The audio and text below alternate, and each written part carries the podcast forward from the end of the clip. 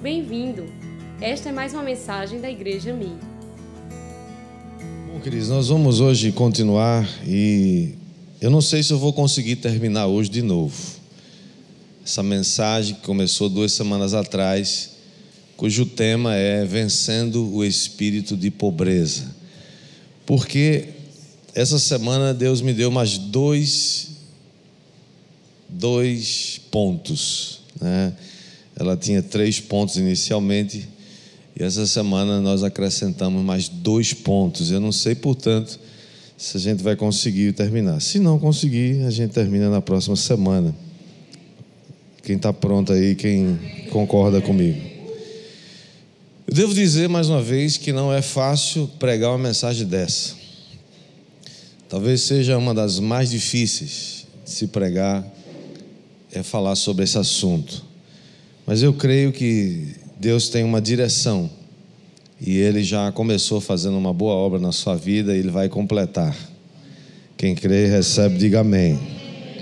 Vamos orar antes. Baixe sua cabeça, feche seus olhos. Pai, te damos graças, Senhor, pelo Teu Espírito que habita em nós e que está aqui nessa manhã. Eu te peço que o Senhor fale conosco. Estamos lidando com fortalezas espirituais.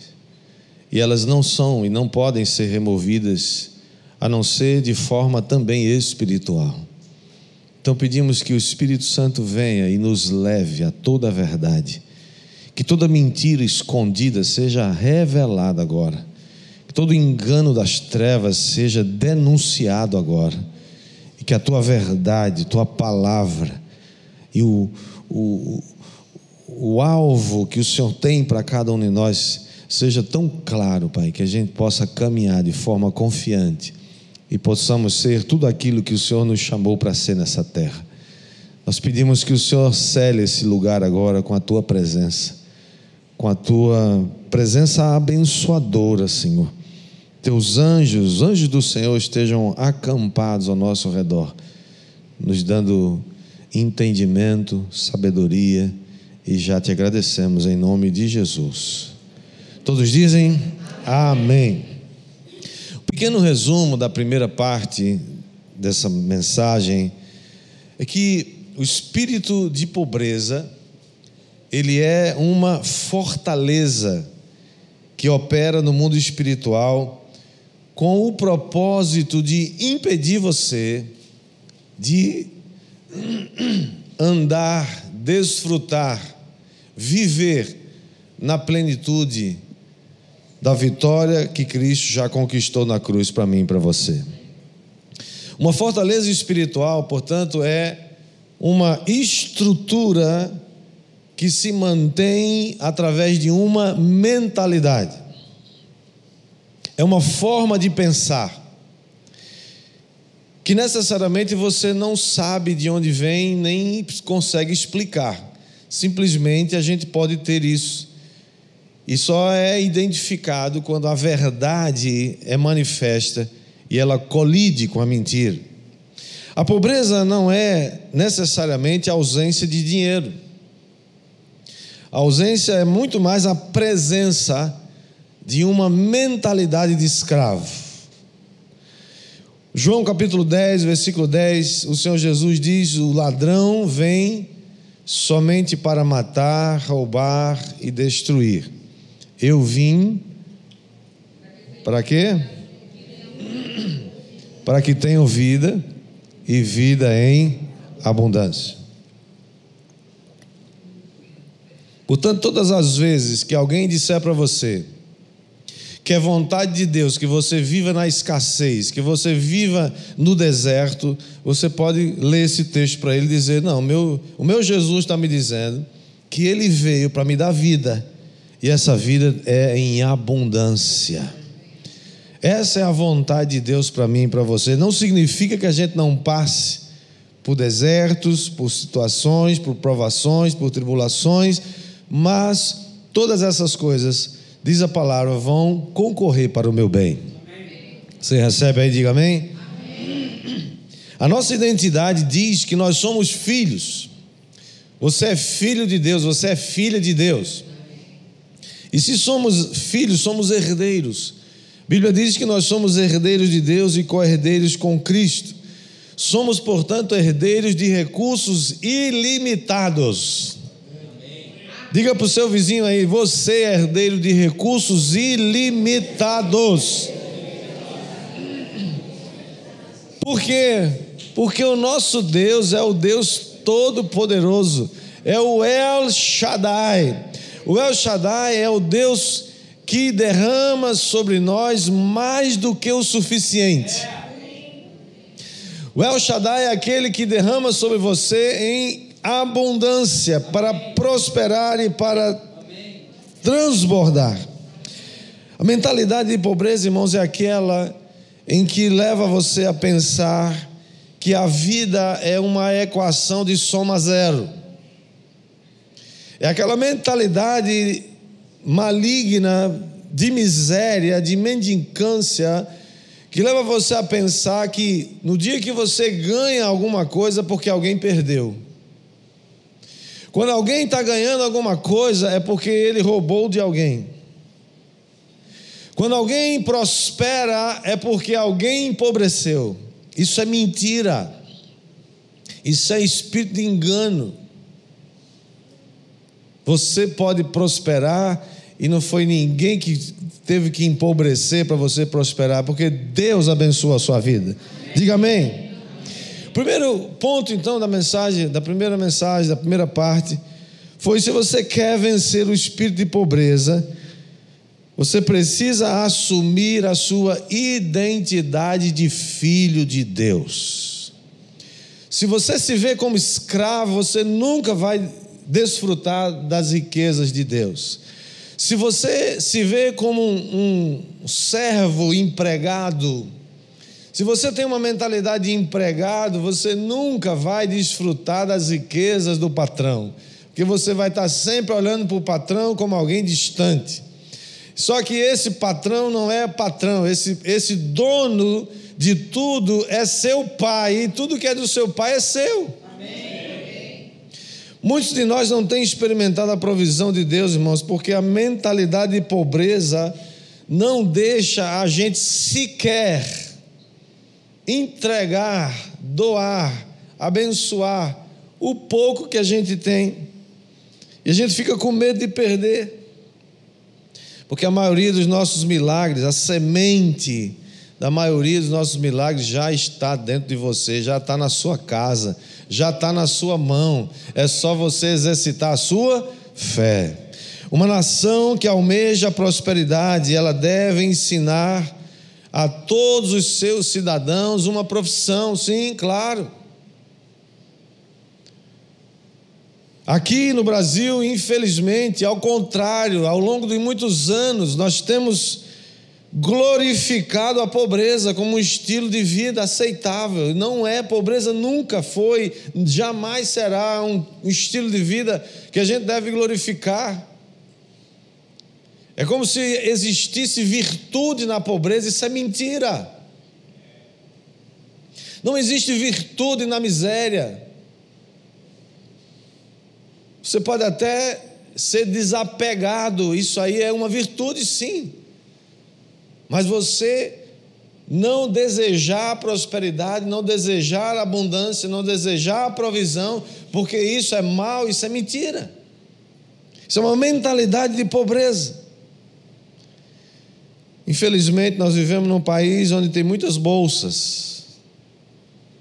Nós sonhamos com um país que um dia não vai precisar de bolsas porque as pessoas entenderam que elas podem cuidar delas mesmas e elas são prósperas, porque Deus deseja que elas prosperem e não ficar esperando que alguém faça aquilo que elas devem fazer. Infelizmente, essa mentalidade da bolsa perpetua a miséria, recompensa a preguiça e reproduz as condições que alimentam esse espírito de pobreza. E tem muita gente dentro da igreja, escravos desse espírito maligno, esperando que alguém faça alguma coisa por ele.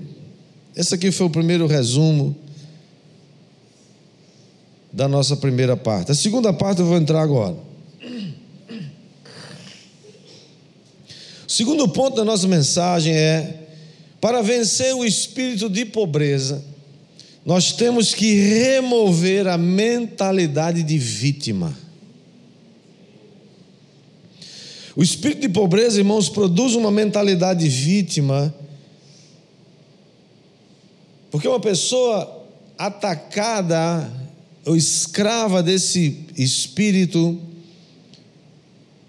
atacada pelo vitimismo, acredita que é papel dos outros lhes fazer feliz. Ela acha que é papel do governo botar comida na sua mesa. É papel do governo, é papel do patrão, é papel de alguém lhe fazer feliz. É aquela mentalidade miserável que se casa e diz para a mulher e diz para o marido: Eu me casei com você para você me fazer feliz. E é melhor que você faça esse trabalho bem feito, porque se não for bem feito, eu te deixo. E não é sem razão, irmãos, que nós temos um percentual tão espantoso de casamentos falidos. Porque ele acredita que é papel do outro lhe fazer feliz. Essa mentalidade de vítima que não é capaz de mudar nada ao seu redor. Ela se torna um passivo, uma pessoa passiva. Uma pessoa que não opera mais e ela vai fatalmente se transformar em alguém murmurante, murmurador, reclamador e botando a culpa em alguém. É o miserável, aquele que tem a mentalidade de miséria, faz o papel do manipulador. Ele assume o papel de vítima manipulando e transferindo a sua responsabilidade para os outros. O reino de Deus, irmãos, é um reino de responsabilidade. Você é responsável pela sua vida.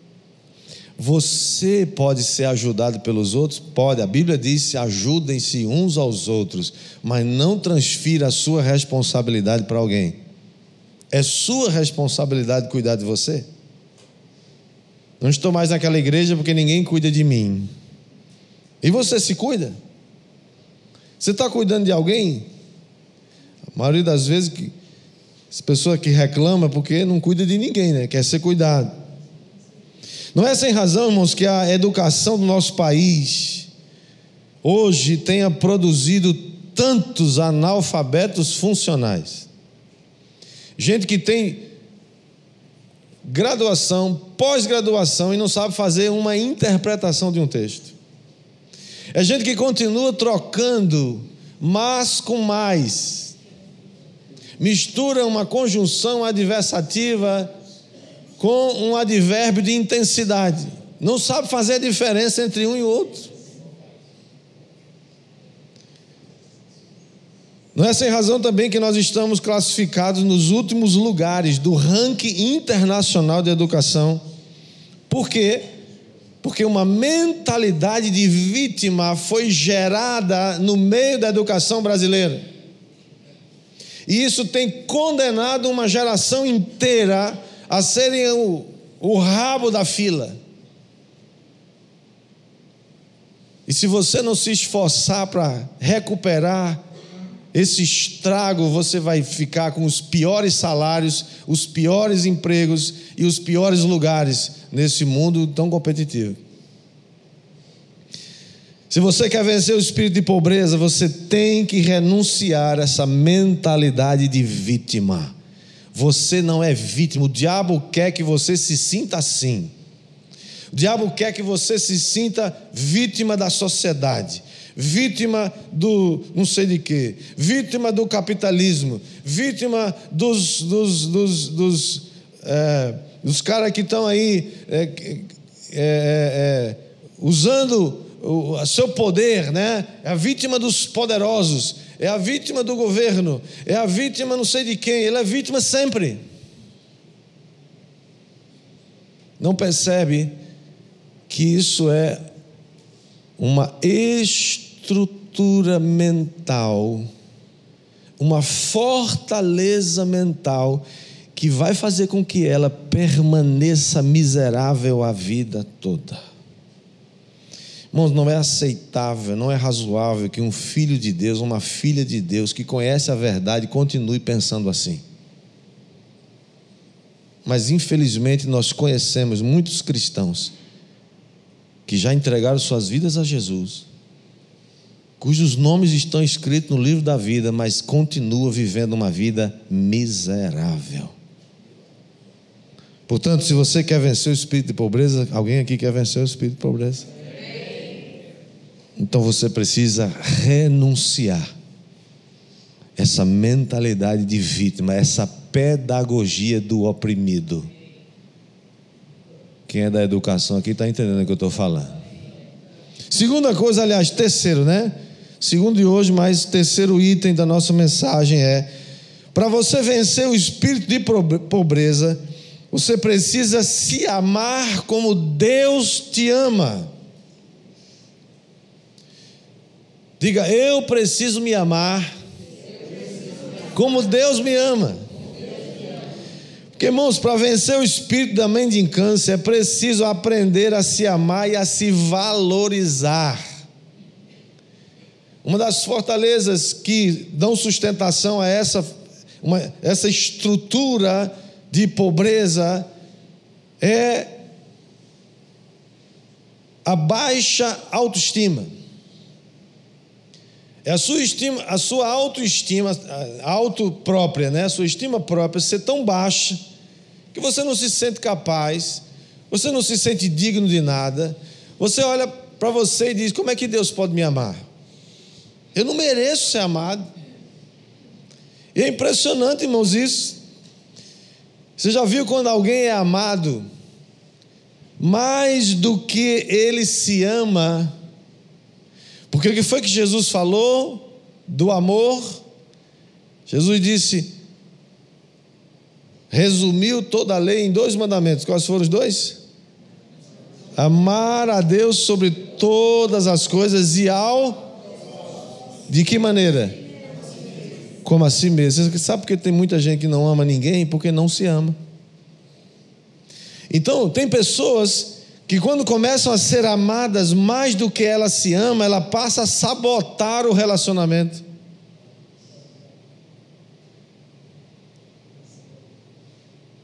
Ela pensa assim: meu Deus, como é que ele pode me amar assim? Como é que ela pode me amar assim? Eu vou fazer o seguinte: isso tudo é inconsciente, tá? Você não pensa isso, é inconsciente. Então ele pensa assim: eu vou acabar esse relacionamento antes que ela descubra quem eu sou de verdade. E o que acontece? Chuta um relacionamento que está começando a florescer. Não se acha digno do amor de uma pessoa, portanto também não se acha digno do amor de Deus. E se você não sabe, você não crê, você não recebe, você não está atento ao amor que Deus tem por você, você nunca vai receber as coisas de Deus, porque você sempre vai estar com a mentalidade de empregado. A mentalidade de pobreza criou uma cultura que consagrou a miséria como um troféu. E a gente acha bonito isso. Ah, esse irmão é tão humilde. Coitadinho, olha a sandália dele toda rasgada. Olha o carro dele, um carro horroroso, velho, cai nos pedaços. É porque ele é muito humilde. Será mesmo? A gente olha para as pessoas, irmãos, começa é, a achar que o espírito franciscano, viu falar nesse negócio? Espírito franciscano doou tudo. Ele doou tudo. Ficou sem nada. A gente vai falar de doação daqui a pouco. Mas não existe virtude em espírito franciscano, irmãos. Existe virtude em contentamento com aquilo que você tem. Isso é uma coisa. Existe virtude em você ser desprendido e repartir o que você tem com as pessoas. Não existe virtude nenhuma em você pegar tudo que você tem e dar para os outros ficar sem nada, morrendo de fome. Isso é imprudência, isso é falta de, de fé que Deus é poderoso para ali sustentar, mas você também precisa aprender a ser mordomo. Quem está entendendo aí, gente? Por favor, me ajuda a pregar essa mensagem. Mas aí tem uma pessoa que chegou e disse assim: Mas, pastor, mas Jesus não era pobre? Aliás, foi ele mesmo que disse: As raposas têm seus covis, as aves do céu têm seus, ninhos, mas o filho do homem não tem onde reclinar a cabeça. Isso não era um sinal de pobreza?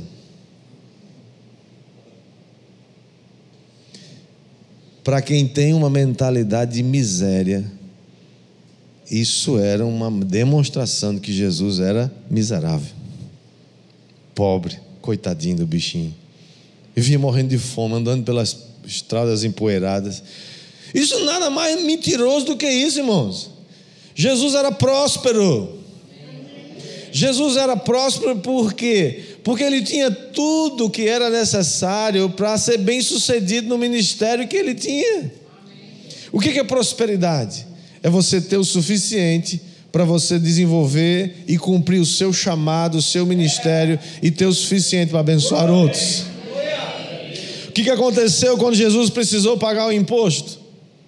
Chamou Pedro e disse: Pedro, vai lá no mar, pega um peixe, tira da boca uma moeda e paga por mim e por você.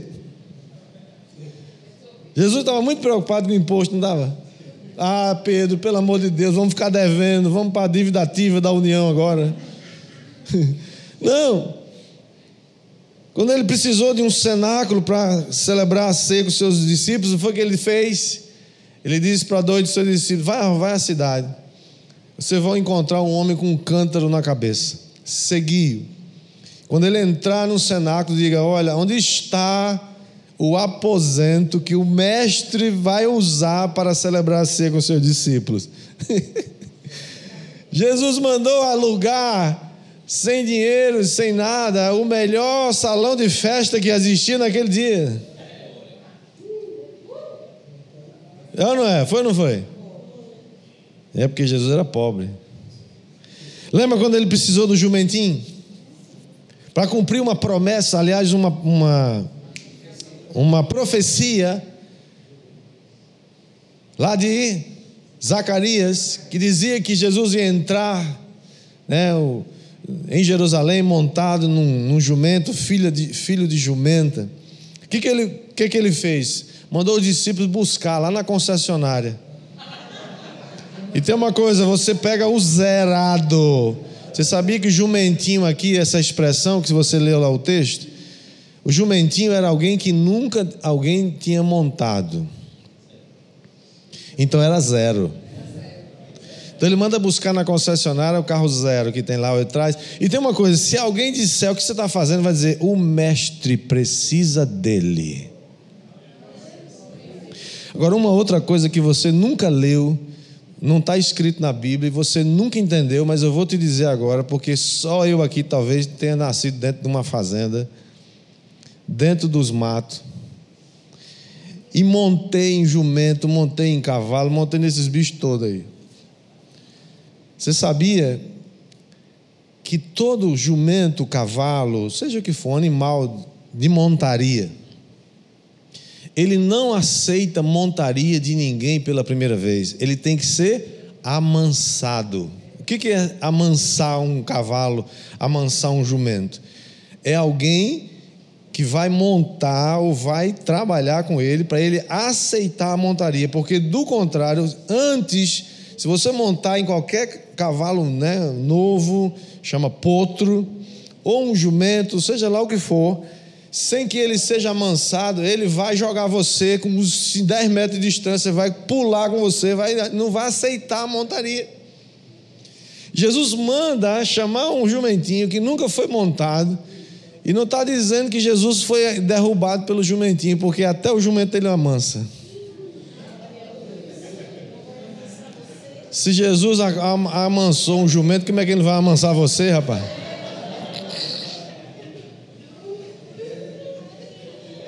Chega de brabeza. Quando Jesus quis alimentar a multidão, foi o que ele fez? Na cabeça, na mentalidade de pobreza de Filipe, o que, é que ele diz? 200 denários não eram suficientes para a gente alimentar tamanha multidão. Aí Jesus pega o almoço de alguém e fala: Vem cá, você me dá esse almoço? Você me dá esse almoço? Se você colocar esse almoço na minha mão, eu não vou tomar de você, eu não vou exigir de você. Todas as vezes que você exige de alguém, irmão, você está querendo tomar. Essa mentalidade de governo corrupto, querendo tomar o que os outros têm. Se você colocar isso na minha mão, aí você vai ver o que vai acontecer. E aí o menino colocou lá cinco pães e dois peixes na mão de Jesus, o que aconteceu? Mais de 20 mil pessoas aproximadamente foram alimentadas por aquele punhadinho de comida. E ainda sobrou 12 cestos cheios, sim ou não? Sim. Agora, quem é que reclama de provisão e de abundância? Quem é que reclama de transbordar o cálice? Judas Iscariotes, o traidor. Lembra da mulher quando derrama o vaso de alabastro nos pés de Jesus? O, o, o cheiro, o aroma, a fragrância daquele aquele perfume maravilhoso encheu a sala, né?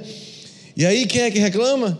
Judas, é, olha lá, 300 denários valia esse perfume se tivesse sido vendido para dar aos pobres. Olha, o discurso dos pobres não é de hoje, amados.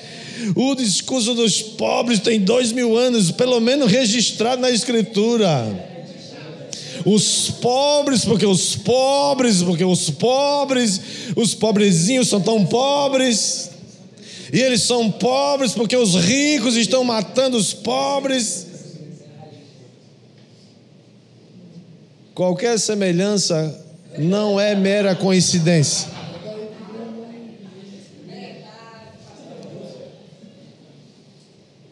João, João quando fa fala sobre esse episódio, João o apóstolo diz que ele não tinha nenhuma consideração e nenhuma preocupação real com os pobres, mas diz que ele era ladrão e roubava os recursos que eram colocados na bolsa.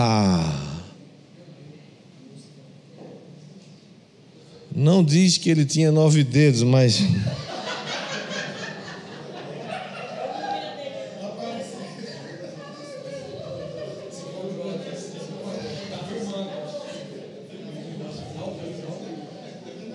Não, não vou falar o nome, não, de jeito nenhum. Uma frase aqui do pastor J.B. Carvalho, quando ele fala sobre esse assunto, ele diz: toda revolução feita em nome dos pobres vai continuar usando os pobres para se manter no poder. O Brasil está acordando para uma realidade, irmãos. Essa mentira que foi vendida durante décadas. Faz um século que eles repetem essa cantilena do inferno. Se você quer vencer o espírito de pobreza, se você quer vencer esse espírito de mendicância, você precisa se amar como Deus te ama. Jesus recriminou Judas e disse: Olha, não não fala mal dela. Não usa sua mentalidade de pobreza para classificar o que essa mulher acabou de fazer. Ela me ungiu para a minha sepultura. Porque os pobres vocês sempre terão com vocês. E vocês podem fazer bem a eles, sim. A Bíblia está cheia de recomendações é que a gente deve ter cuidado com os pobres, sim. Cuide, sim. Não se esqueça dos pobres, sim. Mas não uma mentalidade de pobreza que chega aqui, olha esses ar-condicionados e fala assim: é, igreja rica, né? Fresquinho aqui, né? Você está fresquinho aqui? Tá bom? É. Você sabe quantas casas de João Pessoa não tem ar-condicionado hoje? Na África, as pessoas estão. torram tanto que escureceram a pele.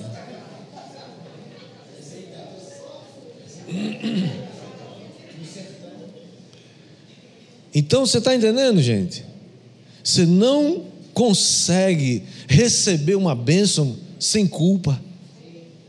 O espírito de miséria trabalha na sua mente. Diga, está amarrado em nome de Jesus. Eu vou vencer o espírito de pobreza. Eu me amo.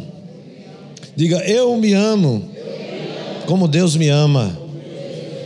Amém ou não amém? Vamos, vamos avançar? Podemos ir? Temos ainda mais uma hora e meia? Não? Alguém falou não aí. Vamos lá. Quarto ponto, esse vai dessa semana. Para vencer o espírito de pobreza, você deve remover o espírito crítico da sua vida. Você quer vencer o espírito de pobreza na sua vida? Para de dar lugar ao espírito do criticismo. Tão vigente nessa geração. E agora com as redes sociais fica mais fácil exercer essa loucura, né? Muita gente atrás, escondida de pseudônimos, falam o que não devem, criticam, usam palavras horrorosas que, que a Bíblia fala sobre isso? Apocalipse capítulo 12, verso 10.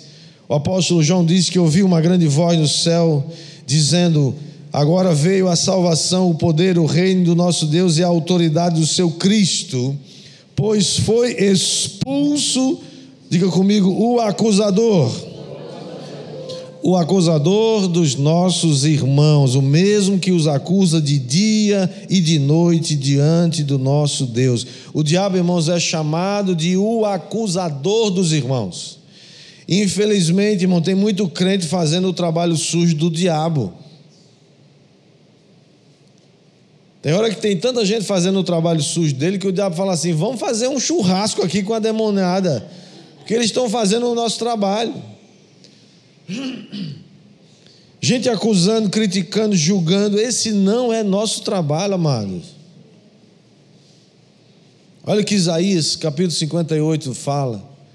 Versículo 8 diz: Então romperá a tua luz como a, a alva, e a tua cura brotará sem detença, a tua justiça irá diante de ti, e a glória do Senhor será a tua retaguarda.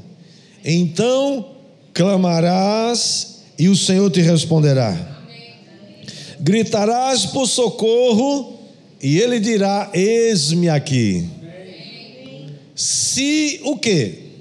Essa promessa é condicional. Ela vai acontecer se três coisas você, você tomar providência. Primeiro, tirares do meio de ti o jugo. O que é o jugo? é opressão, é você querer dominar sobre pessoas, é você querer. É, uma coisa é você liderar pessoas, influenciar pessoas, outra coisa é você querer manipular. Manipulação é feitiçaria, não é aceitável diante de Deus. Tirar o jugo do meio de ti, o dedo que ameaça. O que é o dedo que ameaça? se você não fizer o que eu estou mandando você fazer, eu vou acabar com você. Se você não fizer o que eu estou dizendo que você tem que fazer, você vai sofrer as consequências. Eu vou fazer isso, eu vou fazer aquilo. Isso é feitiçaria. E a terceira coisa, o falar injurioso. Você sabe, irmãos, eu fiquei estupefato. Até agora eu estou perplexo. Talvez essa seja para mim, de tantas revelações dessa mensagem, seja a mais chocante de todas. E eu comecei a ver pessoas, pessoas boas, crentes, que não prosperam na vida, porque o Espírito espírito crítico é maior do que elas. Elas criticam tudo e todos. Elas não têm uma palavra de bênção na boca. Elas sempre têm algo para reclamar. Sempre tem algo para se opor. E sabe, espírito crítico provavelmente é a maior porta aberta para o espírito de pobreza. Sabe por quê? Porque essa é uma das maiores manifestações do espírito de orgulho. E orgulho na Bíblia, às vezes é traduzido como soberba. E a Bíblia diz que Deus resiste aos soberbos, mas dá graça aos humildes. Você imaginou que Deus pode estar resistindo a você? Você ora, jejuma, clama, trabalha, se esforça, mas tudo que chega na tua mão evapora. Por quê? Tudo que você põe a mão vira pó. Possibilidades enormes. Mas as coisas voam. Você vai olhar a vida dela, está lá. Escrava de um espírito crítico, escrava do orgulho. É a porta, espírito crítico, é a porta que abre para o espírito de orgulho atuar. Se você quer vencer o espírito da miséria, da pobreza na sua vida, você precisa remover esse espírito de acusador. Esse, essa é uma tarefa do capeta, não é sua. O diabo vive, irmãos, para acusar e Cristo está assentado à direita de Deus para interceder por mim e por você. Você vai se identificar com quem? Com o acusador dos irmãos? Ou você vai se identificar com Jesus que está intercedendo por você agora mesmo? Todo dia, lembra de Apocalipse que a gente leu ainda há pouco? Todo dia Satanás se apresenta diante de Deus para acusar você. E todo dia Jesus se levanta para defender você. Mude sua acusação, mude sua atitude de acusação para intercessão. Você quer saber como interceder? Vai fazer o curso de intercessão com Taninha. O que, que acontece quando tem pais aqui, sim ou não? Pais e mães, sim? Quando criticam teus filhos, o que que você faz? O que que você sente? Olha para cá, mães, pais, olha para cá, olha para cá. Quando a gente critica os filhos de alguém, o que, que acontece com os pais? Ficam ofendidos. É ou não é? Então você e eu, que somos pais limitados, naturais, nos ofendemos quando alguém critica nossos filhos. Você acha que Deus é diferente? Você critica um filho dele, uma filha dele, ele fica assim, é mesmo. Irmãos, nós atraímos a resistência de Deus para nós.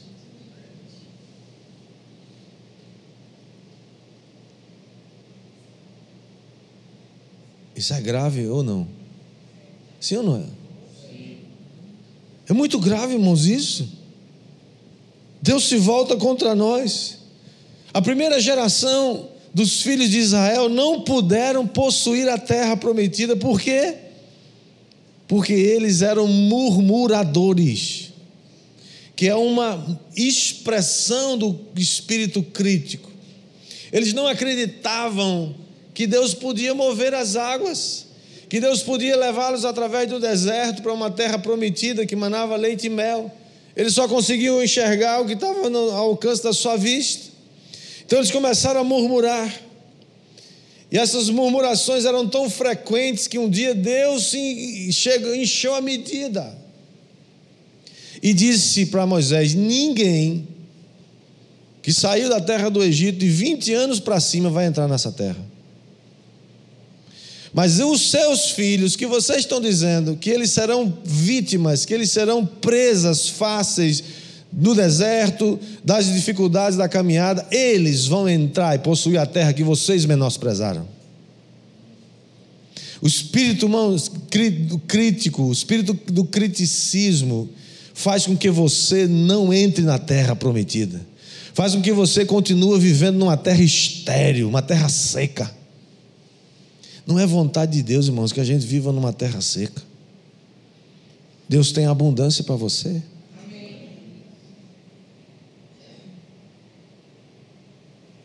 Postei algo falando sobre esse espírito crítico, no capítulo 4, verso 11, ele diz: Irmãos, não faleis mal uns dos outros. Aquele que fala mal do irmão ou julga seu irmão, fala mal da lei e julga a lei. Ora, se julgas a lei, não és observador da lei, mas juiz. Um só é legislador e juiz, aquele que pode salvar e fazer perecer. Tu, porém, quem és que julgas o próximo? Jesus, ainda falando aos discípulos, Mateus capítulo 7, ele diz: Não julgueis para que não sejam julgados, pois com o critério ou com a medida com que vocês julgarem, vocês também serão julgados. Com a mesma medida, com o mesmo critério, você também será julgado. Somos rápidos a criticar qualquer um que prospere seja bem sucedido na vida, sim ou não? Aí vem uma outra, um outro alimento, uma outra coisa que alimenta o espírito da pobreza, que é a inveja. Quantas vezes você olhou para alguém que prosperou na vida? E isso é uma mentalidade muito forte no Brasil. Alguém prospera, cresce, e a gente pode até não falar, mas pensa assim: roubou quem? Deu tramba em quem? Irmãos, isso é uma possibilidade, é claro. O mundo jaz no maligno e tem gente capaz de fazer qualquer coisa. Mas por que você primeiro pensa assim? Por que você não pensa primeiro assim, poxa, que cara trabalhador, hein? Que cara deu duro aí, hein? Você conhece a história dele? Esse cara, né, passou maus bocados aí, mas perseverou. E olha como ele cresceu, olha a empresa, sei lá, um projeto, um trabalho, um, alguma coisa. Né? Um ministério. Não é só uma empresa, não. Às vezes a gente está invejando o ministério do outro, a igreja do outro, o ministério de louvor do outro, a mulher do outro, o marido do outro, da outra. Do outro não, né? Da outra.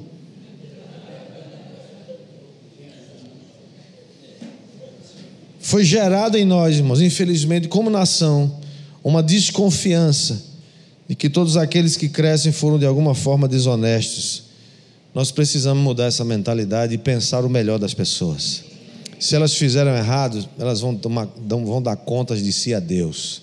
Mas eu vou continuar acreditando que é possível prosperar, sendo honesto, sendo correto e servindo as pessoas. Esse tipo de mentalidade nos impede de prosperar e de crescer. Esse tipo de julgamento e crítica, irmãos, que impede que a graça de Deus flua em nossas vidas.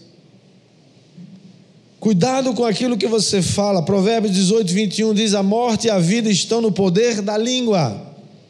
O que bem a utiliza, come do seu fruto.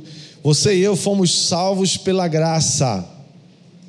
Mas se você não estender graça para os outros, a graça seca para você. Quebre essas prisões, removendo completamente da sua vida esse espírito crítico. Eu não estou dizendo que você tem que ser uma pessoa acrítica, que você não tem opinião que você não tem o que dizer a respeito, não é isso. O que a Bíblia está nos ensinando é que o espírito crítico, e talvez a, a melhor ou, ou a, a, tradução mais, mais que nós encontramos na Bíblia para esse espírito não seja o espírito crítico, mas seja o espírito de murmuração. Você quer saber o que a Bíblia fala sobre murmuração? Vai estudar esse tema. Dever de casa para você. Vai pesquisar na Bíblia tudo que a Bíblia fala sobre murmuração. E você vai ver o que é e como esse espírito trabalha. Criticismo, irmãos, nunca foi sinal de inteligência. É a pior forma de orgulho e é pecado. É mais uma mentira que se dissemina na nossa educação de que você precisa apurar o seu espírito crítico.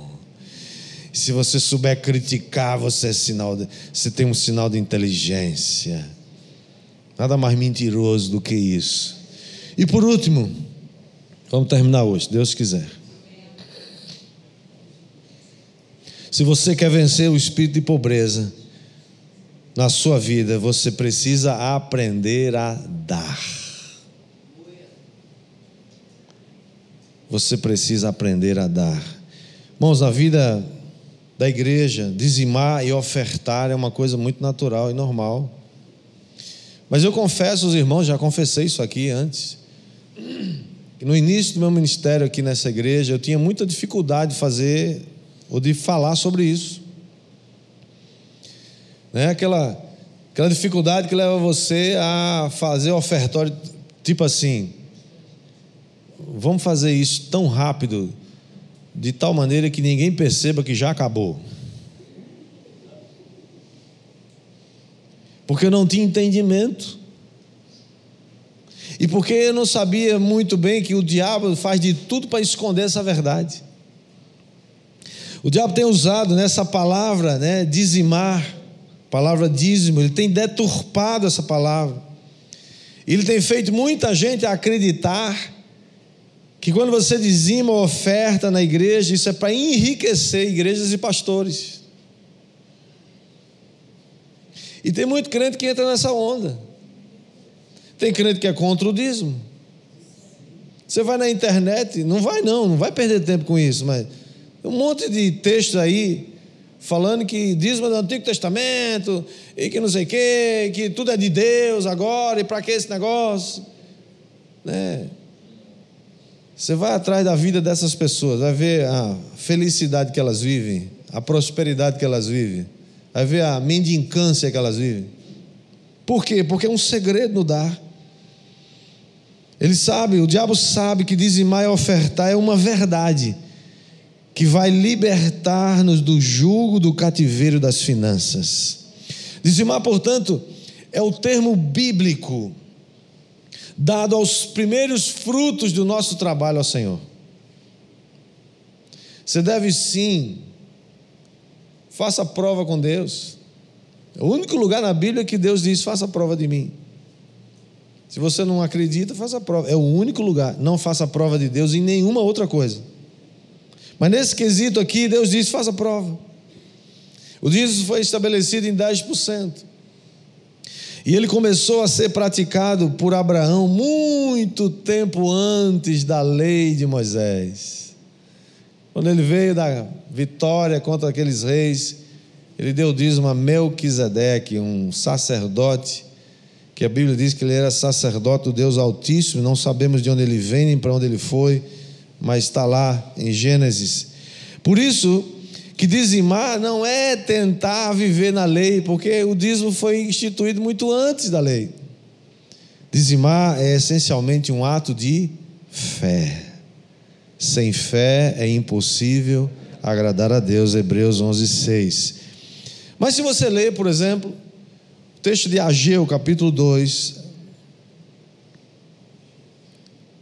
você vê que o Senhor está fazendo uma advertência ao povo de Israel, porque eles estavam construindo suas casas, casas boas, é, é, é muito, muito é, é, casas boas, casas enormes, e a casa de Deus não estava sendo edificada porque havia sido destruída né, pelos babilônicos. E Deus fala sobre a responsabilidade. Ele diz: vocês têm, têm conseguido muito, mas têm colocado num saco furado que bota por cima e sai por baixo. Mas ainda, Não só Ageu, mas Malaquias, você conhece o texto? Malaquias 3, versículo 8 em diante. O Senhor dizendo: Tragam todos os dízimos à casa do tesouro e façam prova de mim, se eu não vos abrir as portas do céu e derramar sobre vocês uma bênção sem medida, de tal maneira que vocês não terão onde recolher tanta prosperidade. Olha só a vontade de Deus mais uma vez explícita na Sua palavra não é só a provisão, não é só a sobrevivência. Muita gente vivendo só pela sobrevivência. E ali, e não dá, e falta, e não sei o quê, né? E Deus está dizendo assim: Eu quero que você tenha provisão, filho. Eu quero que você tenha abundância. Eu quero que você tenha para transbordar. Você pode ver, irmãos, veja a vida de muitas pessoas. Elas estão sempre lidando, estão sempre brigando com, com ou porque são maus mordomos do que Deus dá, ou porque são infiéis e roubam a Deus. O Senhor Jesus falando sobre isso, Lucas capítulo 6, verso 38, ele diz: Dai ser-vos-á dado, boa medida, recalcada, sacudida, transbordante, generosamente vos darão. Porque com a medida com que tiverdes medido, vos medirão também. Provérbios 28, 27 diz: O que dá ao pobre, não terá falta, mas o que dele esconde os olhos será acumulado de maldições. Ainda Provérbios 11, 24 diz: A quem dá liberalmente, ainda se lhe acrescenta mais e mais. Ao que retém mais do que é justo, ser-lhe-á em pura perda. A alma generosa prosperará, e quem dá a beber será descedentado.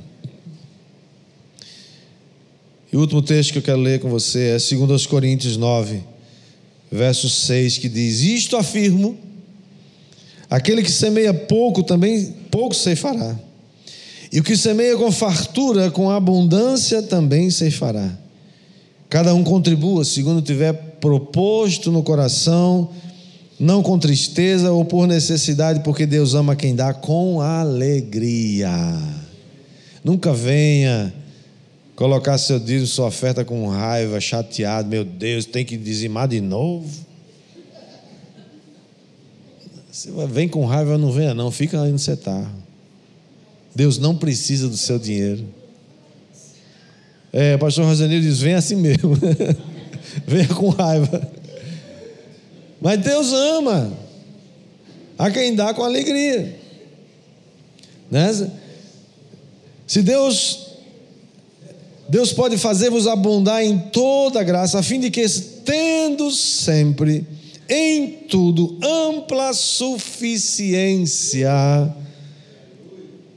superabundância em toda boa obra, como está escrito: distribuiu, deu aos pobres, a sua justiça permanece para sempre. Irmãos, eu creio que hoje é um dia de se operar uma mudança, um câmbio na nossa mente. Hoje é um dia de mudança na sua mente. Hoje é, sua, hoje é dia da sua sorte. Hoje é o dia que você pode mudar a sua sorte. Como assim? Trocar a mentalidade de pobreza, de miséria, de escassez. Gente que se acostumou a viver na escassez, irmãos. Isso não é de Deus. Mentalidade de limitação trocar por uma mentalidade de suprimento. Eu estou suprido em Deus. Mentalidade de provisão, de abundância. Hoje é dia de você renunciar ao espírito da mendicância e se tornar um provedor. Você precisa se ver como um, não como um pedinte, mas como um provedor. Diga, Senhor, eu sou um provedor. Eu terei o suficiente para mim e para os outros. Quando nós somos libertos do jugo do espírito da pobreza, a nossa liberdade se manifesta tanto no natural como no espiritual. Porque a autoridade espiritual tem domínio, governa o natural, diga amém. amém.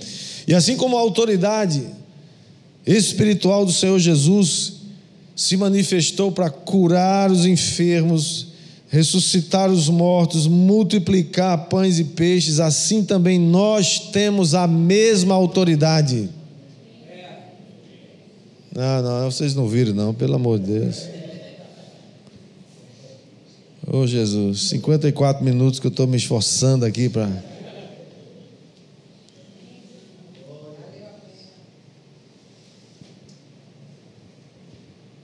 Você não crê que você tem a mesma autoridade? Para profetizar provisão, suprimento, abundância. E a independência e a, oração, e a provisão financeira em nossa vida é uma evidência. Escute isso. A provisão. Não estou falando de riquezas, estou falando de provisão. A provisão e a independência financeira em sua vida e minha vida é uma evidência de que nós fomos libertos do jugo do espírito da pobreza e da miséria.